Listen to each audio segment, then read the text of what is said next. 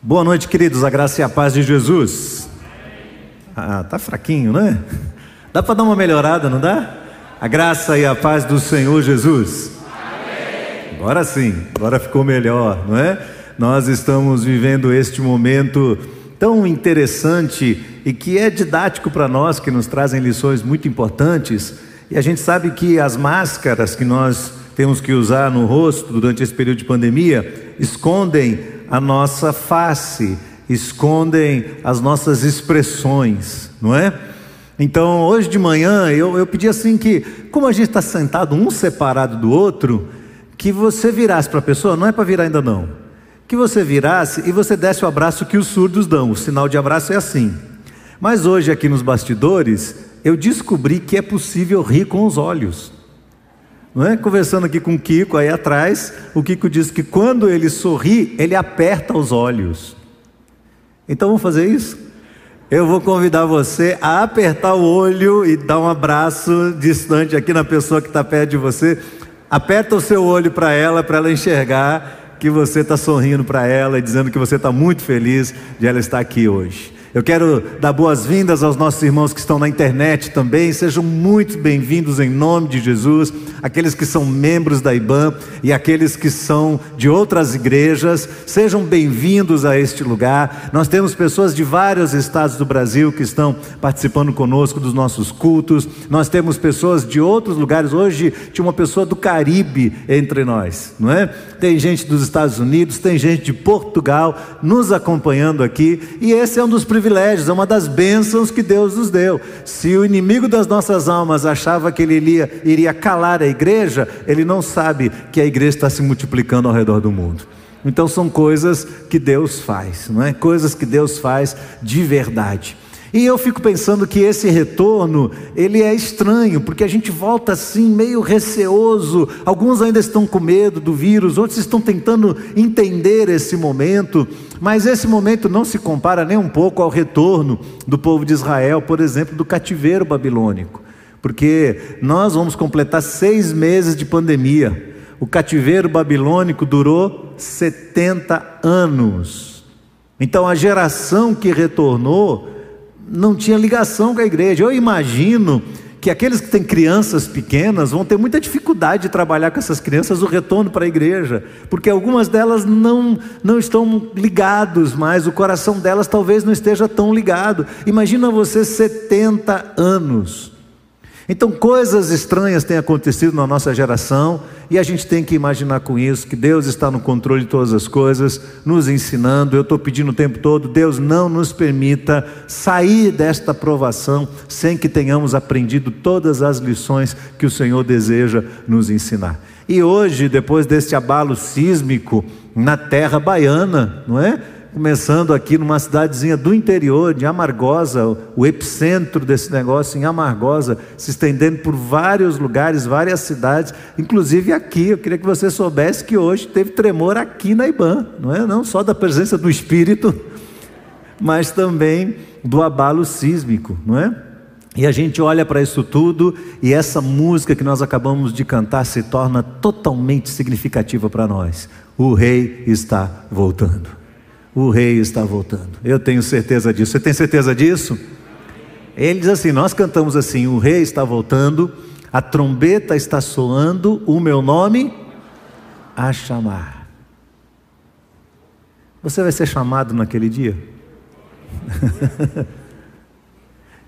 Eu queria, na sequência de falarmos sobre os mistérios do reino de Deus, e Jesus nos ensina muito sobre isso, então nós estamos, estamos passeando aqui pelo livro de Mateus, e eu digo passeando com muita liberdade, já falei isso para os irmãos, eu não estou fazendo uma exposição sequencial de Mateus, mas ah, pregações que estão relacionadas à leitura devocional deste texto. Eu quero mais adiante retornar ao Sermão da Montanha mas eu achei bastante conveniente que a gente passasse por alguns outros textos e a gente passasse em outros blocos de ensinamentos de Jesus dentro deste Evangelho de Mateus, e sendo que um desses blocos tem a ver com as parábolas de Jesus, e nós chamamos isso há 15 dias de mistérios do reino ou enigmas do reino, coisas que Jesus falava que nem todo mundo entendia e não iriam entender jamais, e que apenas os discípulos do reino, apenas os filhos do reino teriam acesso a esses mistérios revelados por Jesus. Então falamos sobre a parábola do semeador, explicamos por que, que Jesus falava em parábolas e Jesus se utiliza do texto de Isaías 6, lá, a palavra do profeta que diz que haveria um tempo em que ouvindo não ouviriam, vendo não veriam.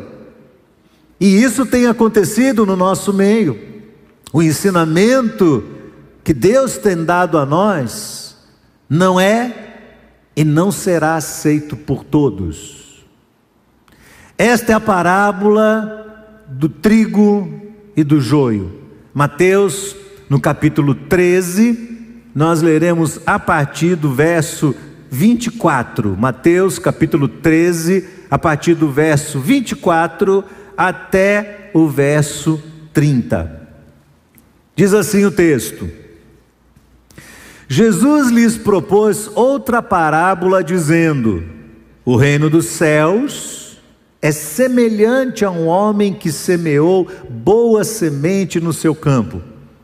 Mas enquanto todos estavam dormindo, veio o inimigo, semeou o joio no meio do trigo e foi embora. E quando as plantas cresceram e produziram fruto, apareceu também o joio. Então os servos do dono da casa chegaram e disseram: Patrão, o senhor não semeou boa semente no seu campo? De onde então vem o joio? Ele, porém, lhes respondeu: Um inimigo fez isso. Mas os servos lhe perguntaram: O Senhor quer que a gente vá e arranque o joio? O dono da casa respondeu: Não, porque ao separar o joio, vocês poderão arrancar também com ele o trigo. Deixe que cresçam juntos. Até quando? Até a colheita. E no tempo da colheita, direi aos ceifeiros: ajuntem primeiro o joio, amarrem-no em feixes para ser queimado, mas recolham o trigo no meu celeiro.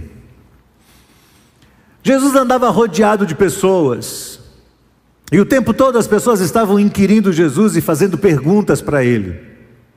Mas quando você começa a analisar quem são as pessoas que estão fazendo perguntas para Jesus, você vai perceber que a intenção dessas pessoas era distinta.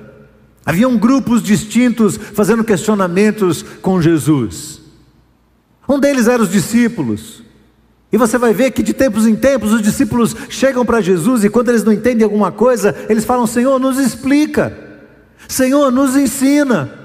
Senhor, como é que a gente ora? Senhor, e eles vão sempre questionando Jesus, mas por trás desta, deste questionamento dos discípulos, daqueles que amam a Jesus de verdade, há uma sincera intenção de serem trabalhados, de compreenderem com mais profundidade a palavra que lhes está sendo ensinada. Mas Jesus também era cercado de pessoas mal intencionadas. Jesus também era cercado de pessoas cujo coração não tinha nenhum tipo de interesse naquilo que ele ensinava, mas pessoas cuja atitude era ardilosa. E quando faziam perguntas para Jesus, o que eles queriam de verdade era colocar Jesus em alguma situação complicada, em alguma situação difícil, era colocar uma armadilha aos pés de Jesus para que ele pudesse cair e ser acusado. Então alguém pergunta, Senhor, é, é, lícito pagar imposto? O outro vem e pergunta, ah, essa mulher aqui foi pega é, em flagrante adultério e a lei diz que ela tem que ser morta. E o Senhor, o que diz sobre isso? Qual o seu pensamento? O outro chega e diz assim: é lícito trabalhar no sábado? Então as pessoas vinham até Jesus e faziam perguntas. Lá em Mateus capítulo 26, o sumo sacerdote chega diante de Jesus e diz assim: Você vai ficar calado? Você não vai abrir a sua boca? Mais tarde, Pilatos encontra Jesus, olha para ele e diz: Você é o rei dos judeus? Por trás dessas perguntas, não haviam discípulos do reino, não haviam pessoas querendo aprender o que Jesus tinha a ensinar. E na maioria das vezes, Jesus ou fica calado ou responde com uma outra pergunta. Porque ele sabia, ele conhecia a intenção do coração deles. Isso acontece com a gente também. Então as pessoas chegam, hoje o, o, público evangélico está muito evidente na mídia, né? está muito evidente no Brasil, tudo que acontece agora é culpa dos evangélicos, essa coisa toda, esse movimento todo. Por quê? Porque alguns se arriscam, estão indo em nome dos evangélicos, não representando os evangélicos, falar sobre coisas que eu de verdade não aprovo e não posso aceitar, porque tais pessoas não nos representam em nossa totalidade. Mas as pessoas chegam para nós hoje e fazem perguntas. Vem cá, o que é que você acha da Tami fazer uma propaganda para a Natura? Problema dela e problema da Natura. Isso não tem nada a ver com a igreja. Sim, e quanto a menina de 10 anos que abortou, você é contra ou a favor? Vocês não estão interessados em saber o que eu penso sobre isso. Vocês estão interessados em saber qual é a minha resposta para me colocar numa situação complicada. Porque antes de eu responder, antes da igreja responder, na sociedade, existem três questões que precisam ser levadas em consideração. Primeiro, a questão científica, segundo, a questão judicial, terceiro, a questão parental. Então, o que é que os cientistas falam sobre isso? Uma menina de 10 anos pode dar à luz a um filho? E os juízes, o que é que falam sobre isso? Aliás, nós estamos todos aguardando que os juízes digam o que é que vai ser feito com o homem que provocou esse mal àquela criança. Nós estamos esperando. E a questão parental, o que é que os pais, que são os responsáveis legais por essa criança, pensam? Então, quando alguém vem questionar a igreja, não vem questionando para saber exatamente o que a igreja pensa, mas já para colocar diante de nós uma armadilha.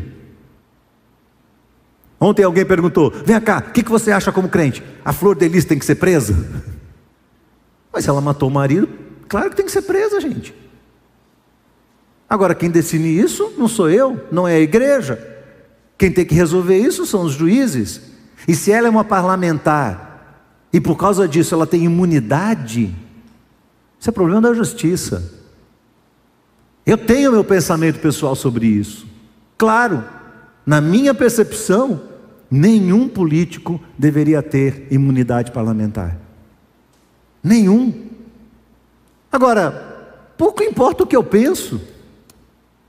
Eu quero saber o que é que o STF pensa e vai dizer sobre essas questões.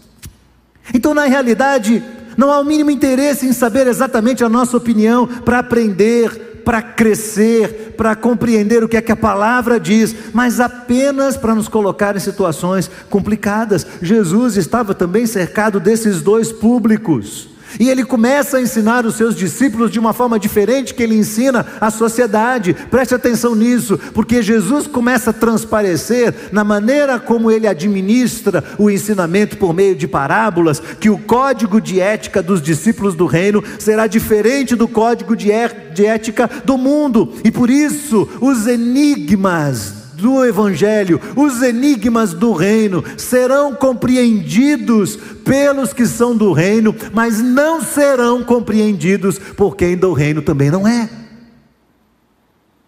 Às vezes a gente perde muito tempo tentando defender nossos códigos morais, e a sociedade não está nem aí para o nosso código moral.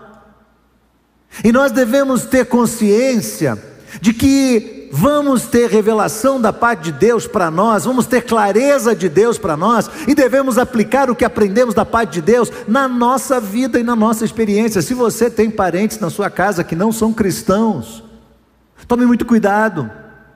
Porque às vezes você chega em casa, olha, a esposa tem um marido que não é convertido, e ela ouve uma pregação, ela chega em casa, chama o marido e fala assim: ó, aqui, ó, vou dizer para você o que o pastor falou. O pastor falou isso, isso, isso, isso, isso. Cada vez camarada fica com mais raiva do pastor cada vez com mais raiva.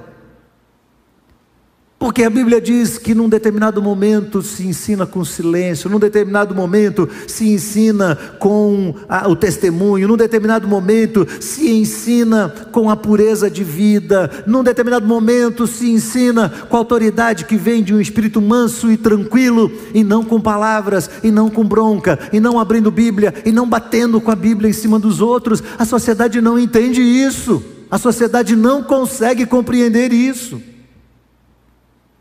Talvez essa, essa seja uma das razões pelas quais Jesus traz essa parábola do joio e do trigo. Muito didática, muito importante para nós. Jesus está falando da igreja? Necessariamente não. Você verá na explicação que Jesus diz que quem recebe essa semente é o mundo, não é a igreja. É claro que a igreja faz parte disso, porque está no contexto do mundo. Mas o que Jesus diz é que no mundo existem dois tipos de pessoas: aquelas que são do reino e aquelas que não são do reino. E conquanto a Bíblia diga claramente que Deus não faz acepção de pessoas, e aí na cabeça de qualquer um são direitos iguais, Jesus diz: não vai ser assim. Mais adiante não vai ser assim.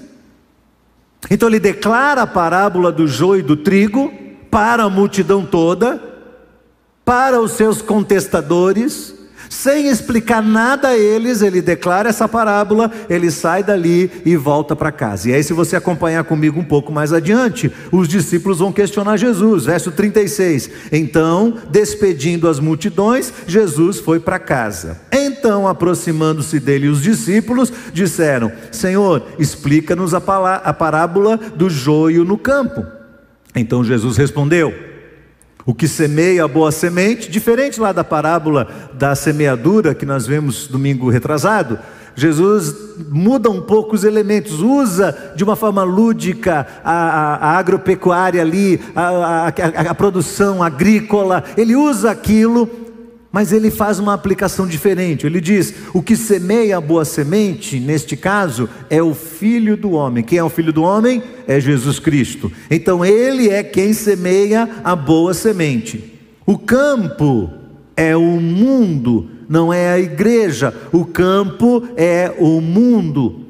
A semente são os filhos do reino. Interessante, porque os filhos do reino são semeados por Jesus no mundo, para crescerem, para frutificarem. Então, a boa semente são os filhos do reino, o joio são os filhos do maligno. O inimigo que semeou é o diabo.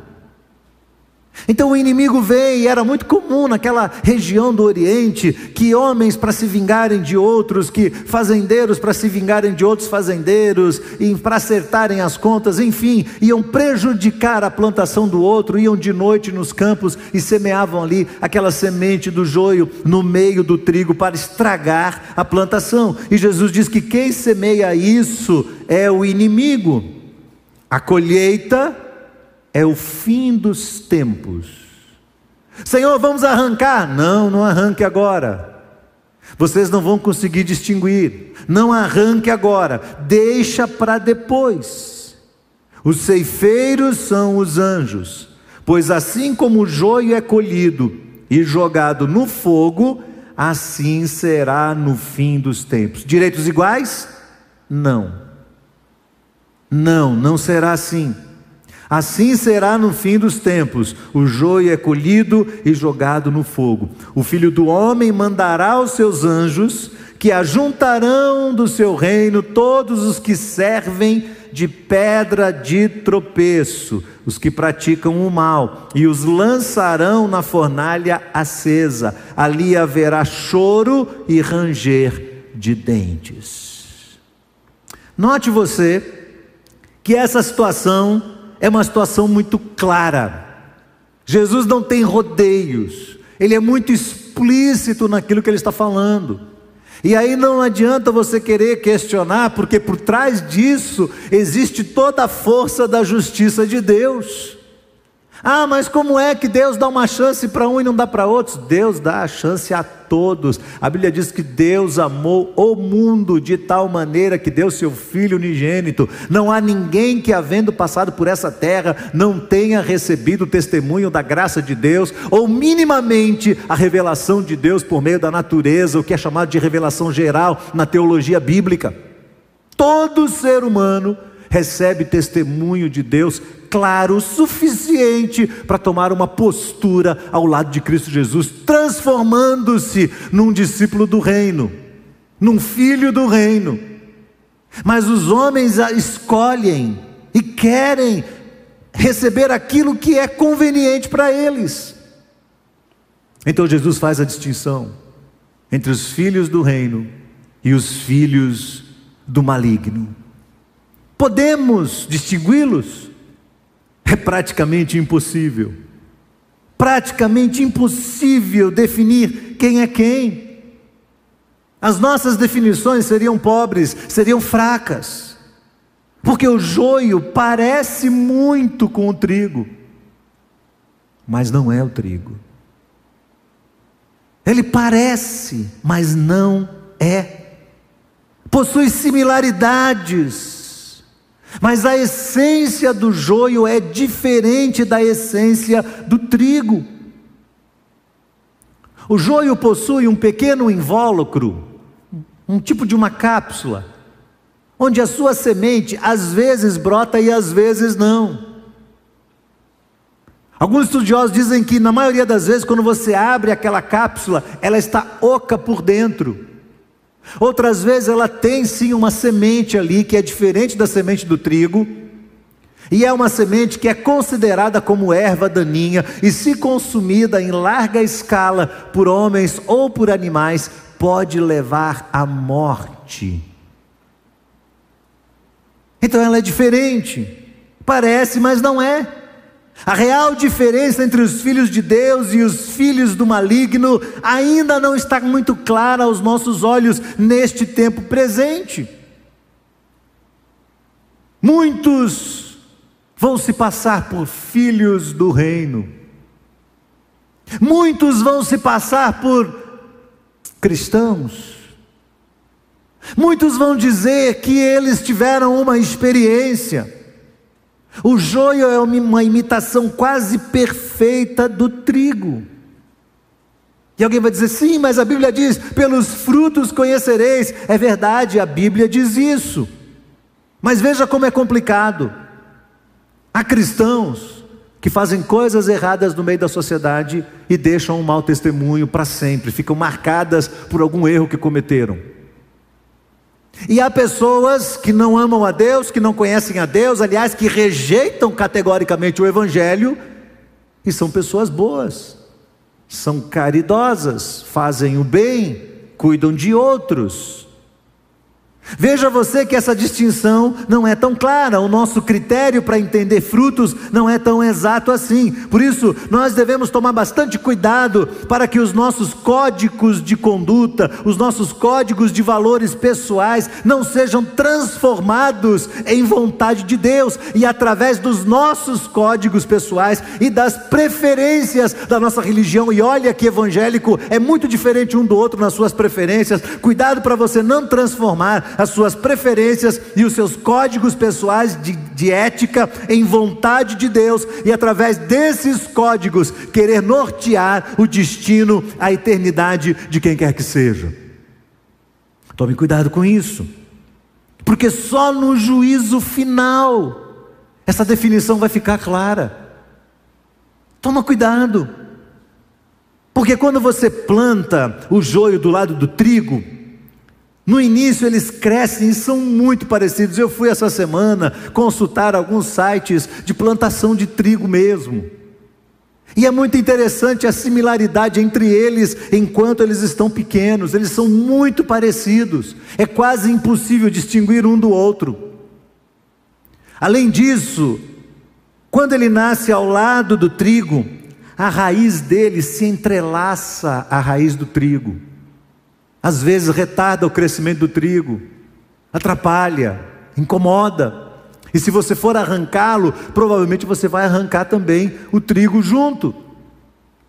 Então Jesus diz: calma aí, espera um pouco, porque os trabalhadores vêm e dizem: podemos arrancar? Diz: não, isso não é competência de vocês, isso será feito no julgamento final por Jesus, com clareza, com justiça. Não serão homens que irão estabelecer os critérios de distinção. Apenas Deus pode fazê-lo, por meio de Jesus Cristo. Apenas o Senhor pode julgar. É claro quando nós estudamos a palavra e vamos amadurecendo no conhecimento da palavra, nós vamos descobrindo algumas evidências da genuinidade do trigo, através das quais nós podemos olhar para a nossa própria experiência e julgar a nós mesmos. Paulo fala muito sobre isso. Antes de você julgar os outros, comece a julgar você mesmo, comece a analisar o seu coração, examine você mesmo, olhe para dentro de si, não fique julgando a experiência dos outros, olhe para dentro do seu coração. Romanos capítulo 8, verso 16, Paulo diz: Ora, o Espírito Santo de Deus testifica com o nosso espírito que somos filhos de Deus. O Espírito Santo testifica com o nosso espírito que nós somos filhos de Deus. Então é verdade, Cada um tem que conhecer a sua própria experiência, cada um tem que entender o que é que está acontecendo na sua relação pessoal com Jesus Cristo e com o reino de Deus. E somente você poderá dizer se você é de verdade um discípulo do reino de Jesus. Por isso eu comecei perguntando para você: se nós ouvimos a trombeta soar, você vai ouvir seu nome?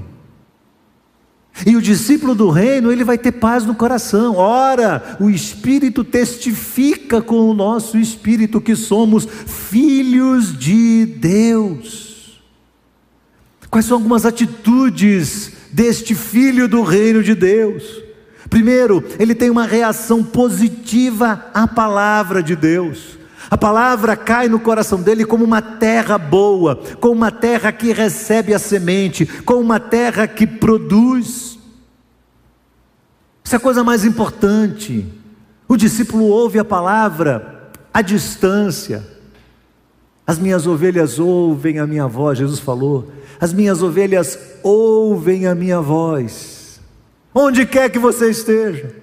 Esteja aqui no templo, esteja na internet, esteja em qualquer outro lugar, esteja viajando. Quando o Senhor fala com você, você ouve com clareza a voz de Deus. Aquele que não é filho do reino não ouve a voz de Deus.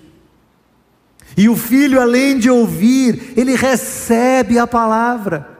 Ele traz a palavra para dentro do seu coração e ele diz: Ó oh, Senhor, o teu espírito está ministrando sobre o meu coração e eu estou entendendo o que o Senhor está falando comigo, eu estou ouvindo a tua voz e eu quero colocar minha vida à disposição do Senhor, porque meu coração é uma terra boa que recebe esta semente da palavra do Senhor e reproduz a 100, a 60, a 30, eu multiplico, é o discípulo, ele multiplica o ensinamento, ele multiplica a unção, ele multiplica a ministração, ele multiplica a presença do Espírito dentro de si.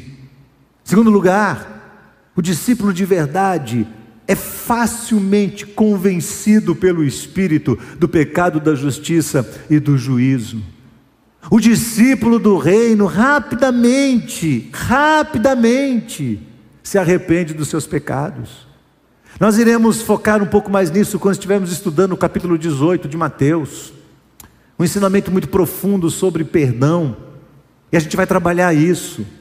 E é impressionante como o discípulo de Jesus, quando confrontado pela verdade de Deus, não se defende, não agride quem está corrigindo, não fecha os seus ouvidos, mas quebra o seu coração, se humilha e se permite ser tratado através de um arrependimento evidente e de uma consequente obediência à verdade de Deus.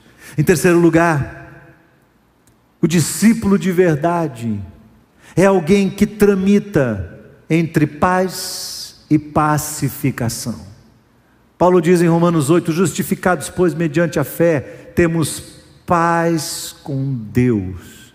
Sabe como é? Você respira e por mais que você se enxergue, se reconheça como um pecador, como Paulo claramente se coloca ali no capítulo 7 de Romanos, de uma forma clara, vulnerável, aberta, mostrando quem ele é, de verdade, exatamente como ele faz ali, você se coloca diante de Deus, você sabe que você é um pecador, você sente o peso e a culpa pelo seu próprio pecado, mas ao mesmo tempo tem uma paz suave de Deus que vem dentro do seu coração e você fala assim: Eu fui justificado por Cristo Jesus, então eu tenho paz na presença de Deus. E tendo paz na presença de Deus, você se transforma num pacificador. Jesus deixou isso muito claro Mateus capítulo 5. Bem-aventurados os pacificadores, porque eles serão chamados o quê?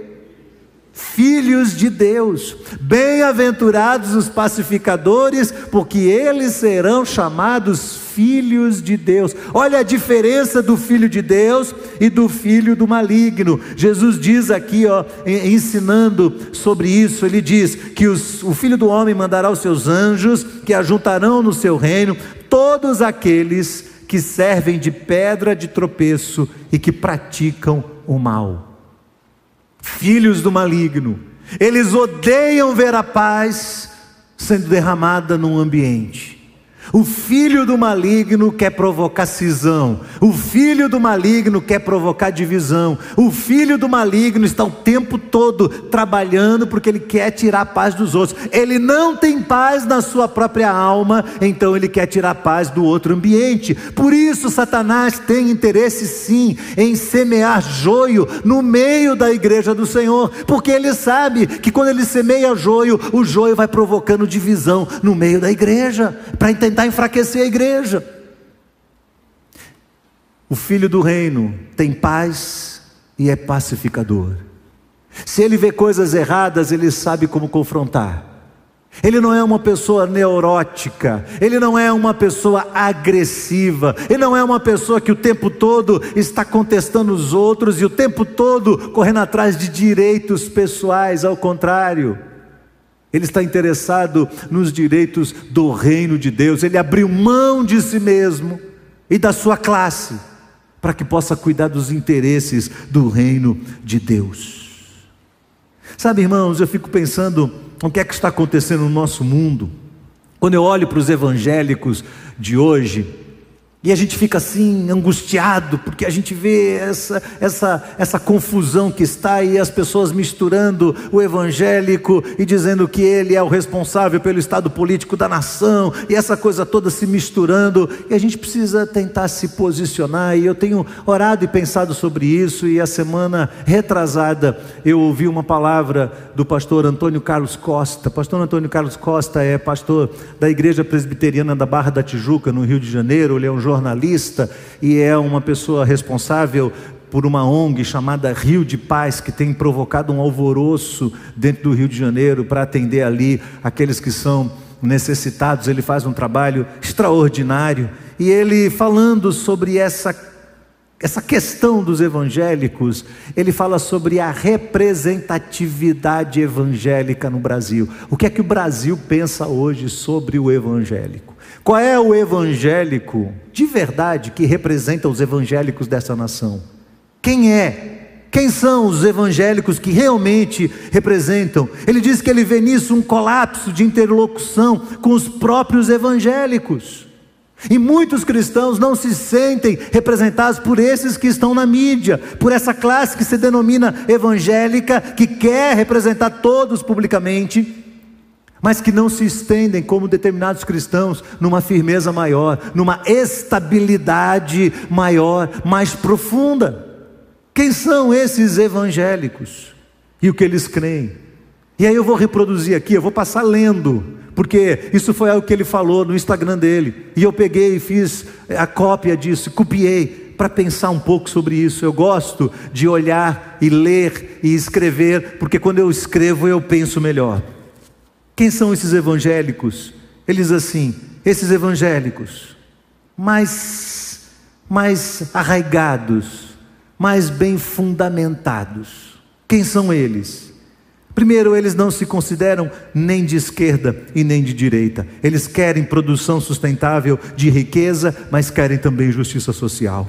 Segundo, eles julgam que pensar apenas com categorias do século XIX não funciona no século XXI. Estão fartos das tentativas de se negar fatos a fim de sujeitar a realidade à ideologia política. Terceiro, não se consideram nem conservadores e nem progressistas. Não querem o engessamento, engessamento ético nem o relativismo moral. Quarto, eles creem que a missão principal da igreja é a pregação do evangelho, cujo produto final é uma comunidade cristã comprometida com a justiça social. Quinto, eles não dão apoio acrítico e efusivo a nenhum político profissional. São radicalmente contra a igreja oferecer base institucional de sustentação política para quem quer que seja. Sexto, eles não esperam que os não cristãos se comportem como cristãos. Portanto, eles pregam o evangelho ao invés de pregar moralidade. Sétimo, eles abominam a falta de cortesia no trato dos cristãos com os não cristãos, que divergem dos valores do cristianismo, julgam que estar do lado da verdade não justifica a estupidez. Eles não têm, não veem incompatibilidade entre fé e ciência. Estão prontos a sujeitar os que creem às evidências empíricas e racionais. Eles amam os momentos de adoração na igreja, mas eles anelam também pela transcendência litúrgica associada a uma pregação bíblica clara, franca, educada, consistente, lógica, no poder do Espírito Santo.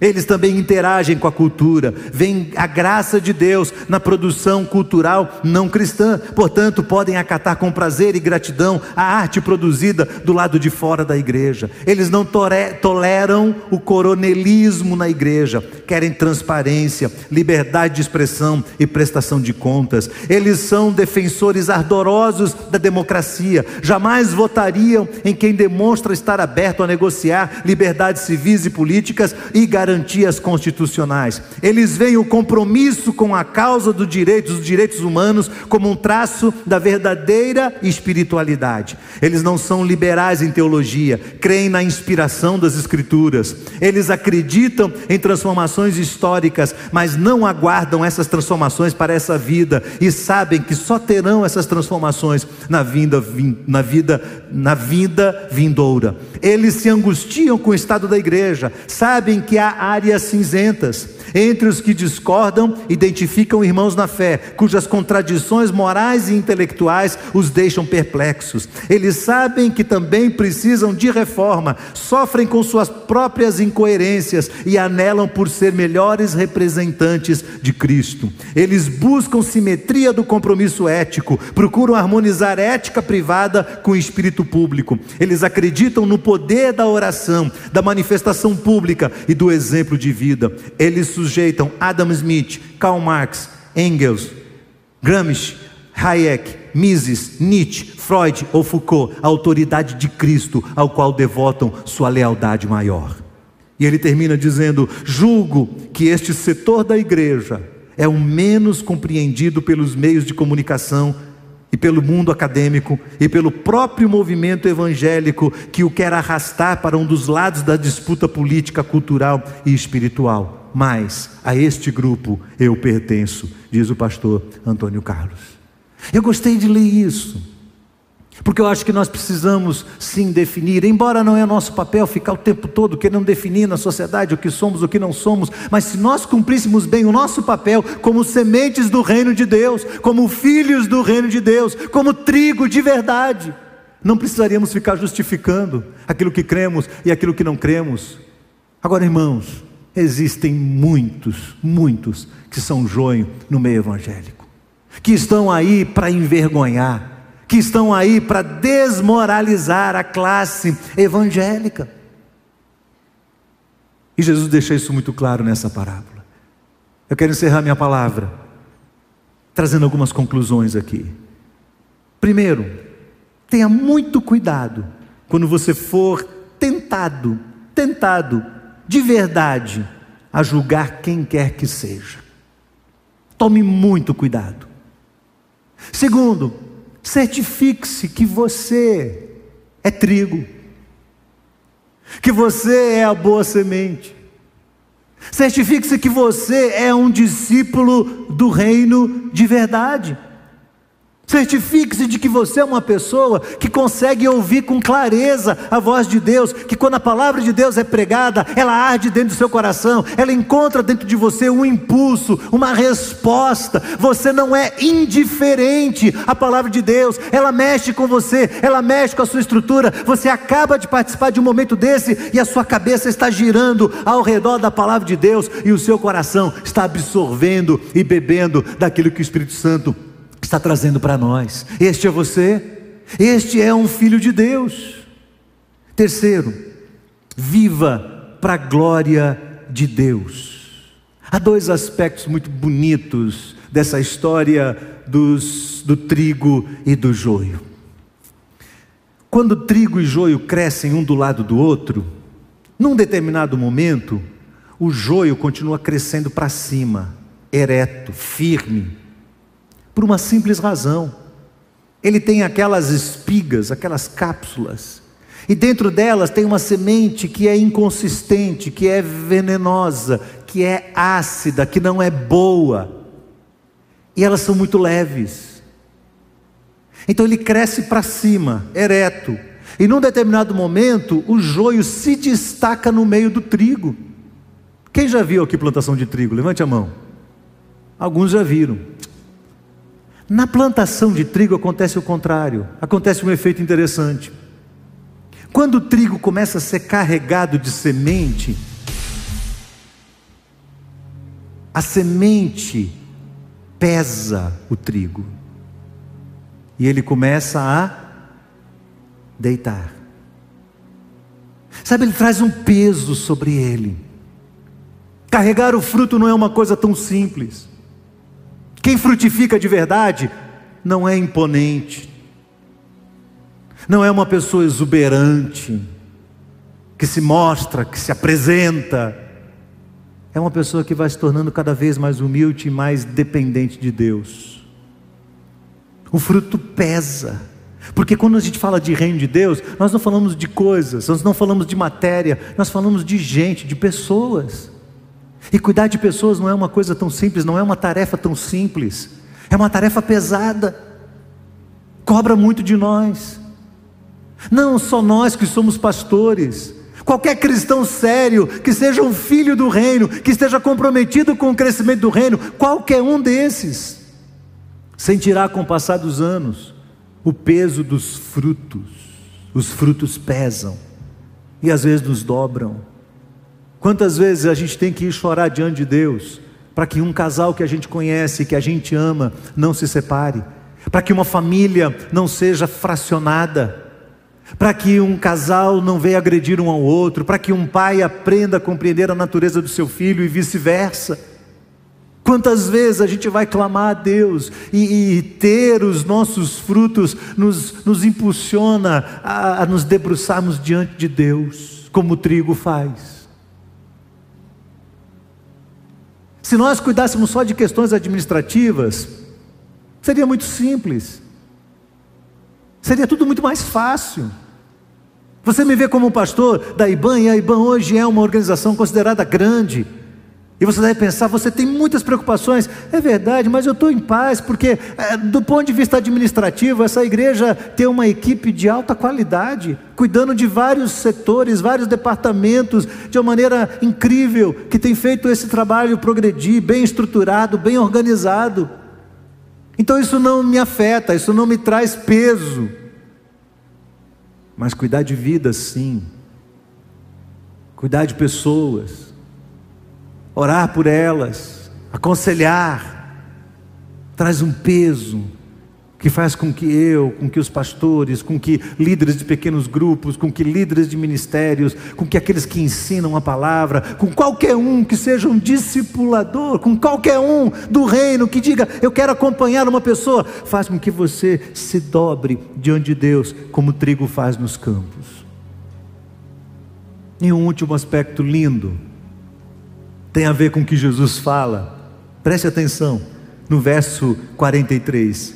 Eu vou, vou reler o 41 para chegar no 43. O filho do homem mandará os seus anjos que ajuntarão do seu reino todos os que servem de pedra de tropeço, os que praticam mal, e os lançarão na fornalha acesa. Ali haverá choro e ranger de dentes. Agora preste atenção que ele diz, verso 43. Preste bem atenção.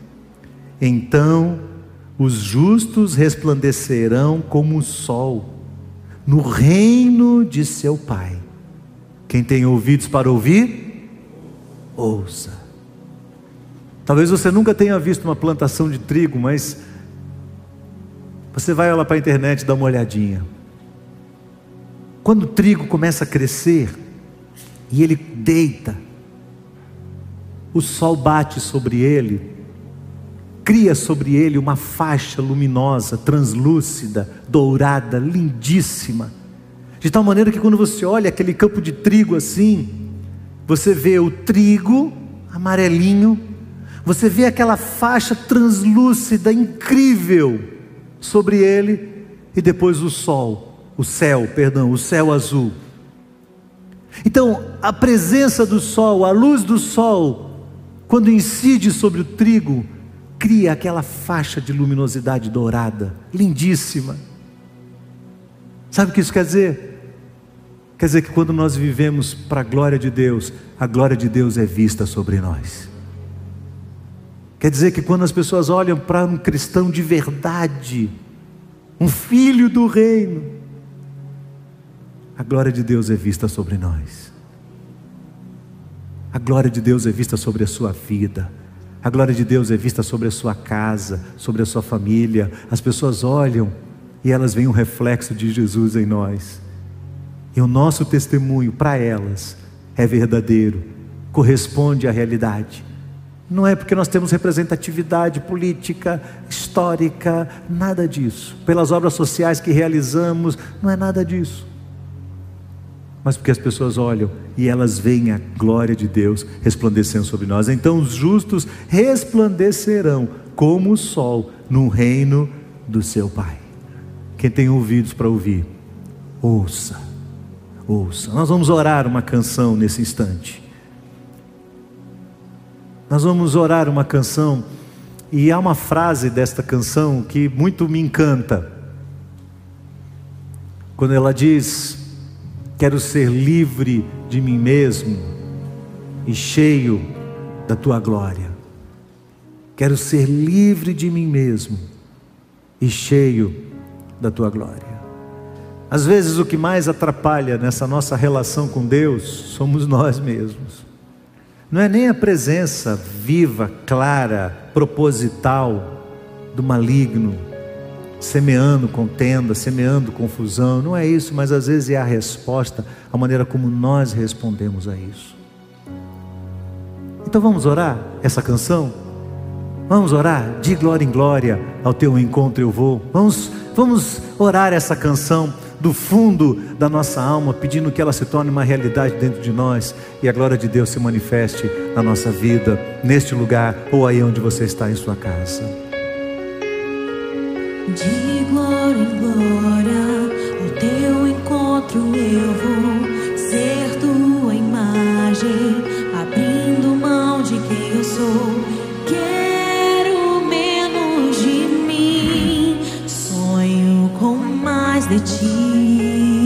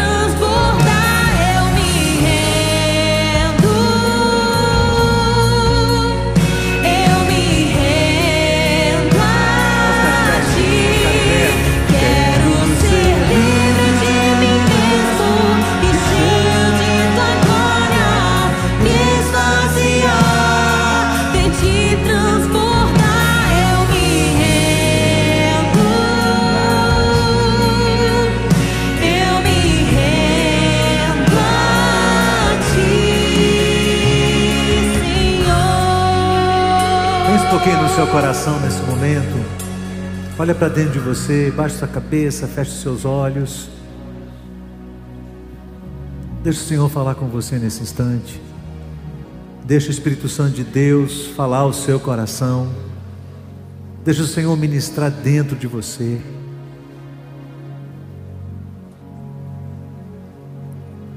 Se você é trigo, você está ligado ao pão da vida.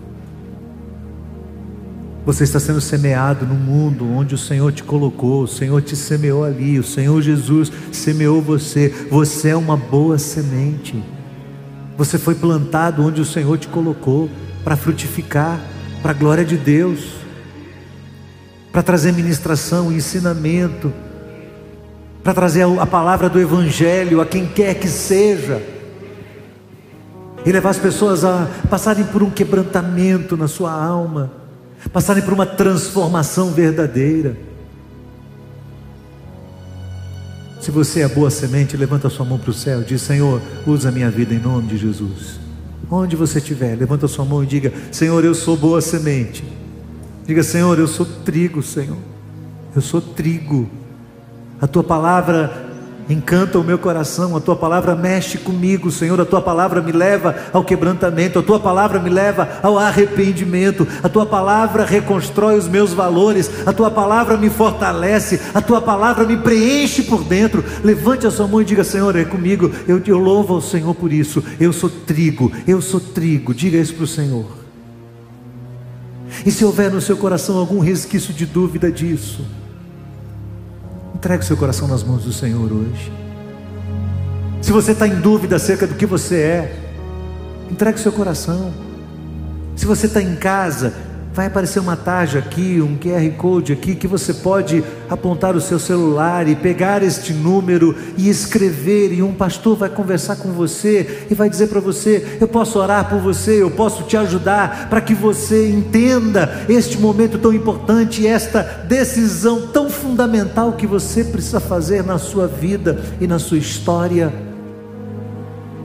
Porque o poder de Deus é tão grandioso, tão especial que mesmo que você seja no seu coração, você se defina como um joio, hoje o Senhor vai transformar você num trigo, vai transformar a sua vida, a sua história. Foi para isso que ele veio a este mundo, foi para isso que Jesus morreu. Quando questionaram isso sobre Jesus, ele disse: O filho do homem não veio destruir a alma de ninguém, o filho do homem veio trazer salvação, restauração de vida. Oh, que Deus possa nos ajudar a resplandecer a glória do Senhor. Oh, que você que é trigo, se você está cansado, lembre-se disso. O nosso descanso não é aqui. O nosso descanso é depois dos últimos dias, é depois do juízo final, é depois que o Senhor fizer todo o acerto de conta deles, e ali nós vamos ver de verdade o fruto do nosso trabalho. Não se desanime, meu irmão, em nome de Jesus. Talvez alguém olhe para você e diga: Como você é um cristão e você está inclinado, e se você está inclinado pelos frutos que pesam sobre os seus ombros, glorifique a Deus hoje, diga: Louvado seja o teu nome, Senhor. Esse é o motivo correto, esse é o motivo consagrado, esse é o motivo santo pelo qual nosso coração se inclina na presença do Senhor.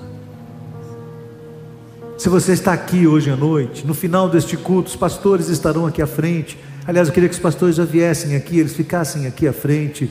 E se você está aqui hoje conosco, que você quer que a gente ore por você e coloque o seu coração diante do Senhor, você vai sair do seu lugar no final deste culto e você vai procurar um dos pastores aqui à frente e você vai consagrar a sua vida a Deus e dizer: por favor, ore por mim, ore por mim, porque essa decisão é uma decisão muito séria, é uma decisão muito importante. Eu quero entregar meu coração nas mãos de Cristo, eu quero ser transformado por Ele. Amém, meus irmãos? Amém, queridos? Vamos orar? Nós bendizemos o Teu nome, Senhor. Nós te exaltamos, nós te agradecemos por esta noite, pela Tua verdade, pela Tua palavra que confronta o nosso coração.